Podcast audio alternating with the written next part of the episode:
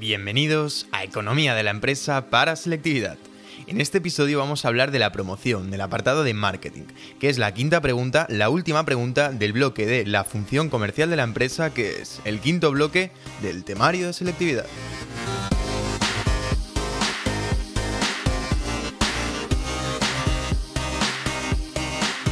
Bueno, antes de empezar con el apartado de hoy, os quiero recordar que estamos colgando los apuntes escritos totalmente gratis en nuestra página web, que la podéis encontrar buscando economiaparaselectividad.com y también dejar el link en las notas del programa, que será allí más fácil de ver. Y estos apuntes están muy bien porque están pensados específicamente para selectividad, es decir, tienen todo lo que tienen que aparecer en el examen. Y encima, supongo que sabréis que en selectividad, en EBAU, en la PEBAU, es, todo lo mismo, eh, solo podéis tener dos folios para hacer todo el examen. Entonces, estas preguntas están pensadas para que aparezca lo esencial y para que tengáis espacio para hacer todo el examen, porque seguro que tendréis los típicos apuntes larguísimos que no los podréis poner en el examen porque no hay espacio ni tampoco hay tiempo. Entonces os recomiendo que lo vayáis a ver porque está muy muy bien, economiaparaselectividad.com. Y también os sugiero que nos sigáis en Instagram porque estamos colgando cosas interesantes, consejillos, trucos que también os pueden servir mucho. Y si lo que queréis es opiniones de universidad, eh, másters, FPS, os recomiendo que busquéis forobachiller.com, porque allí encontraréis muchísimas opiniones, eh, cientos de opiniones de, de, gente, de alumnos. Es que es muy interesante porque son opiniones reales de alumnos de estas carreras, de estas universidades, de estos másters. O sea, idlo a ver que os va a servir mucho. forobachiller.com. Y ahora ya sí que sí, vamos a empezar a hablar de la promoción, del apartado de marketing. Esta es la última pregunta del bloque 5, del bloque de la función comercial de la empresa. Ya empezaremos después con el bloque 6, que es el de la información en la empresa.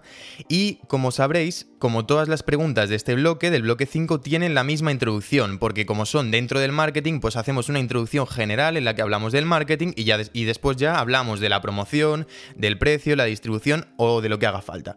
Entonces vamos a repetir la introducción, aunque la hemos estado explicando en todos los otros audios, que está muy bien, los podéis ir a escuchar si queréis. Pero bueno, la vamos a repetir. Primero de todo, tenemos que empezar hablando del marketing. ¿Qué es el marketing? Pues el marketing es una parte de la función comercial. ¿Y qué es esta función comercial? Pues es el puente entre lo que sería la empresa y los clientes. Ya sabéis que la empresa se divide en varios departamentos, ¿no? Entonces, el departamento que se encarga de la función comercial es, obviamente, el departamento comercial. Entonces, este departamento comercial tiene el objetivo de hacer que los bienes y servicios que produce la empresa le lleguen al consumidor. Entonces es el puente, como ya hemos dicho, entre los productos y servicios que produce la empresa y el consumidor final. Entonces a este consumidor se le llama mercado. ¿Y qué es el mercado? Pues es el conjunto de personas o empresas, porque las empresas también pueden comprar bienes, bienes o servicios, que tienen unas necesidades y que pretenden satisfacerlas mediante la compra de un bien o servicio a un oferente. En los audios anteriores hemos puesto el ejemplo del footing, pero bueno, lo voy a cambiar porque ya lo he repetido tres veces, entonces vamos a cambiar de deporte y ahora vamos a hablar de tenis. Si yo quiero ir a jugar al tenis, necesito una raqueta de tenis, entonces tengo una necesidad porque necesito esta raqueta para poder jugar al tenis. ¿Y qué voy a hacer? Pues voy a una tienda de deporte, que vendría a ser la empresa que me está vendiendo el bien o servicio, y compro una raqueta. Entonces, yo tengo una necesidad que es la raqueta y ¿cómo la satisfago? Pues comprando eh, la raqueta de tenis a una tienda de deporte que me la está vendiendo. Por tanto, la tienda de deporte está satisfaciendo mis necesidades. Y esta es la definición del mercado. Entonces, también tenemos que hablar de que la función comercial se divide en varias fases. Por un lado tenemos el análisis de mercado, que como ya sabéis tenemos un episodio específico, lo podéis ir a escuchar, está muy bien. Después el marketing, que se divide en el producto, la promoción, la distribución y por último el precio, que tenemos, estamos haciendo un audio para cada uno, como supongo que sabréis, y por último tenemos las ventas, que se encarga de organizar tanto las ventas directas como la relación de la empresa con los canales de distribución. Entonces, hemos hablado de la función comercial, del mercado, hemos dicho que la, función comercial se divide en, el, en, el, análisis de mercado, el marketing y las ventas, y ahora tenemos que explicar que la actividad comercial ha evolucionado a lo largo de la historia. El marketing nació entre los años 50 y 60, es decir, 1950 y 1960. ¿Y por qué nació el marketing? Porque la oferta superó a la demanda y entonces fue necesario que la empresa se centrara en identificar las necesidades de los consumidores. Por ejemplo, si yo soy una empresa que vendo gafas de sol, hemos cambiado el ejemplo también ahora. Si yo vendo gafas de sol, ¿Qué pasa? Que antes de los años 50 o 60 a lo mejor yo era la única empresa vendiendo gafas de sol, pero cuando aumenta la oferta, es decir, muchas empresas venden sus gafas de sol, la empresa se tiene que centrar en que yo quiera comprar sus gafas de sol, porque sean las gafas de sol, eh, yo qué sé, que se, pueden, que se pueden mojar. Son gafas de sol que se pueden mojar. Entonces la empresa identifica mi necesidad, que es unas gafas de sol que se puedan mojar para usarlas mientras voy en el barco, y yo las quiera comprar y no quiera comprar las gafas de los competidores que, por ejemplo, no se pueden mojar. Entonces, identifica mi necesidad para que yo quiera comprar sus gafas y no la de los competidores. Muy bien, entonces hemos hablado de la función comercial, del mercado, de la evolución de la función comercial y ya tenemos que hablar del marketing, ¿no? Porque al fin y al cabo la promoción pertenece al marketing. Entonces, ¿qué es el marketing? Pues es el conjunto de actividades que desarrolla una empresa que están encaminadas a satisfacer las necesidades del consumidor, pero lo hacen con la intención de obtener un beneficio, obviamente, porque si no fuese rentable, si la, empresa no fuese a obtener un beneficio, no haría estas actividades de marketing. Entonces, ¿Cómo lo podemos decir? Pues eh, utilizando el ejemplo de antes, serían todas estas actividades, todas estas tareas que tiene que hacer la empresa para satisfacer mis necesidades. O sea, desarrollar una unas gafas de sol que se puedan mojar para que satisfagan mis necesidades. Y claro, cuando yo las compre, estoy ofreciendo el beneficio, le estoy dando el beneficio del que hablábamos antes a la empresa. Entonces, em, el marketing se divide en dos variables. Por un lado, tenemos las variables comerciales estratégicas, que son como las, las grandes, ¿no? Las de largo plazo, que tienen un coste mayor. Y después, por otro lado, tenemos las variables comerciales tácticas, que son las que tienen un efecto menos duradero y unos costes de decisión menores. Entonces, dentro de las estratégicas, es decir, las grandes, tenemos el producto y la distribución. Y en cambio, dentro de las tácticas, o sea que son las de un efecto menor duradero, tenemos el precio y la promoción. O sea, el marketing se divide en cuatro elementos. El producto y la distribución, que pertenecen a las variables comerciales estratégicas, las grandes, y después el precio y la promoción, que es la pregunta de hoy, el apartado de hoy, que pertenecen a las variables comerciales tácticas. Ahora sí, ya hemos hablado de la función comercial, del mercado, de la evolución de la función comercial, hemos explicado el marketing y ahora vamos a pasar a hablar de la promoción, que es la pregunta de hoy. ¿Qué es la promoción? Pues es todo el conjunto de instrumentos que utiliza la empresa para dar a conocer su producto en el mercado, mejorar la imagen de la empresa o fomentar la compra del producto. Y lo hacen con la finalidad de aumentar las ventas. Es decir, la promoción vendría a ser hacer que la gente sepa que está el producto, darlo a conocer para que así más gente lo quiera comprar y por tanto aumenten las ventas. Entonces, para que la promoción funcione, el cliente tiene que recibir el mensaje que le está dando la empresa, tiene que entenderlo, tiene que aceptarlo y por tanto tiene que actuar en, en, consecuencia. O sea, si yo soy una empresa que vendo, vamos a pensar otra cosa, vendo lámparas, por ejemplo, Mediante la promoción, lo que quiero es mandar un mensaje al cliente, por ejemplo, vamos a decir que con mis lámparas va a poder ver mejor, va a poder leer mejor si es una lamparita de estas de noche.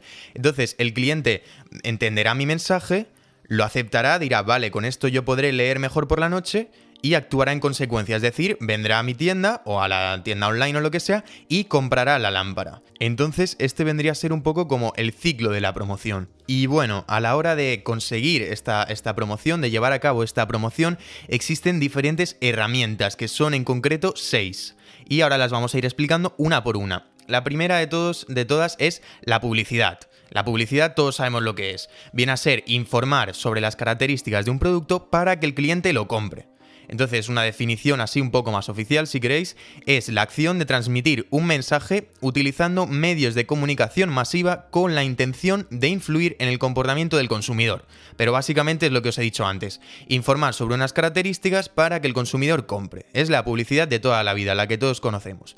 Después, ¿cuál es la segunda herramienta? La promoción de las ventas. Esta herramienta se suele aplicar cuando queremos aumentar las ventas de un producto durante un periodo de tiempo concreto. Por ejemplo, estoy seguro de que que también lo conocéis, es también el famoso 2x1 o los cupones de descuento. Esto de que si compras uno te llevas otro, si compras dos unidades la tercera mitad de precio, todo esto. ¿Qué son? Si os fijáis, son unas ofertas especiales, no es, no es algo común, es algo que a lo mejor está durante un tiempo. Eh, pues eso, si te llevas dos, el tercero la mitad de precio o lo que sea, que están enfocados a aumentar las ventas, pero claro, durante un corto plazo, porque si no, a lo mejor pues no sería rentable. Entonces, ¿en qué productos se, se aplica? Pues en los productos en los que no hay una lealtad a la marca. Por ejemplo, si es, si es un producto que no hay como una marca líder que, sea la que siguen los clientes, se pueden utilizar estas estrategias para subir, para aumentar las ventas. También se pueden utilizar para aumentar a los, para imitar a los, a los competidores, perdón, o cuando el producto es poco conocido en el mercado. Entonces, lo que se hace es se, utilizan estas estrategias, esta estrategia en concreto para aumentar las ventas y así darlo a conocer en el mercado. Después, la tercera estrategia es la de las ventas personales que consiste en convencer al cliente pero de manera personal, o sea, convencer al cliente para que compre el producto de manera personal y por tanto se basa en el contacto directo con el cliente. Entonces es un mensaje oral, oral perdón, generalmente y que está totalmente individualizado y está enfocado concretamente a cada eh, cliente en específico. Y se suele hacer con los famosos vendedores o agentes de venta, que estoy seguro de que también los conocéis. Entonces, estos agentes, estos agentes de venta, estos vendedores, representan a la empresa ante los clientes y llevan a cabo lo que sería pues la estrategia de ventas de la empresa, ¿no? Por tanto, esta estrategia se aplica cuando los productos son muy caros, porque supongo que, que estaréis de acuerdo en que una empresa no va a enviar a un agente de venta para vender una Coca-Cola, ¿no? Entonces, lo que hacen es envían a estos agentes de venta, se utiliza esta herramienta para empresas que a lo mejor, pues no sé, van a comprar eh, una serie de furgonetas para repartir, van a comprar un barco, van a comprar cosas así. Entonces no se puede aplicar a todos los productos. Bueno, seguimos. Cuarta herramienta. La cuarta herramienta es la de relaciones públicas. ¿Qué son las relaciones públicas? Pues son todas las actividades que lleva a cabo la empresa para crear, promocionar o mantener una imagen. Y esta imagen la ha planificado. Es decir, todo lo que hace la empresa para tener una imagen favorable. O sea, claro, la empresa planifica una imagen favorable, no va, no va a planificar una imagen que sea desfavorable, que nosotros pensemos, por ejemplo, que explota a sus trabajadores, que no paga salarios justos o lo que sea. Entonces, ¿cómo puede conseguir la empresa a tener una, una imagen favorable? Pues a través de estas relaciones públicas, que vendrían a ser, por ejemplo, colaborar con organizaciones benéficas, patrocinar a un equipo deportivo, financiar a un concierto, construir una fundación benéfica, lo que sea.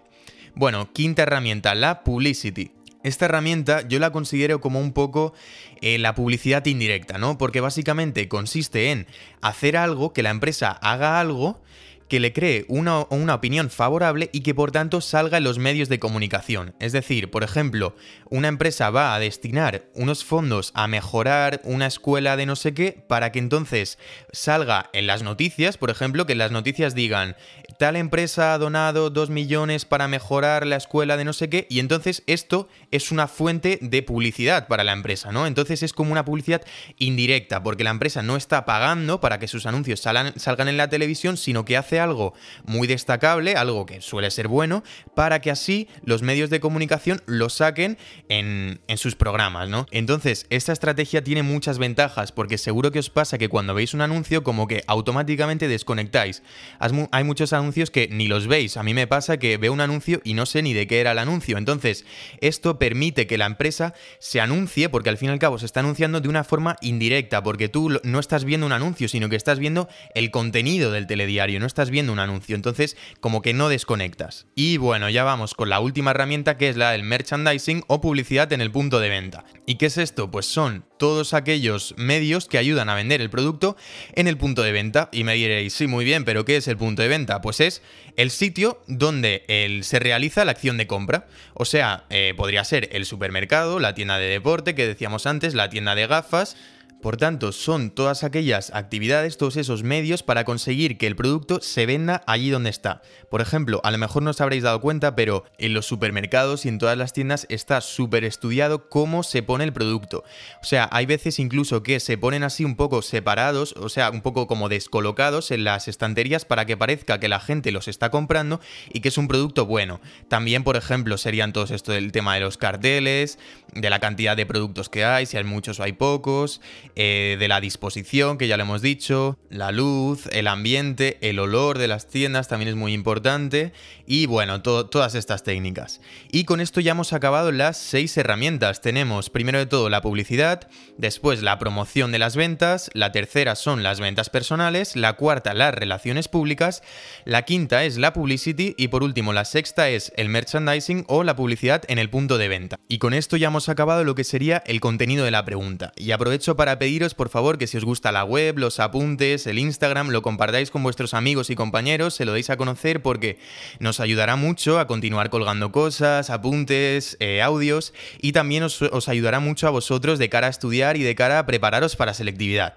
Y ahora ya vamos a ir con la conclusión, vamos a hacer un resumen de lo que acabamos de decir.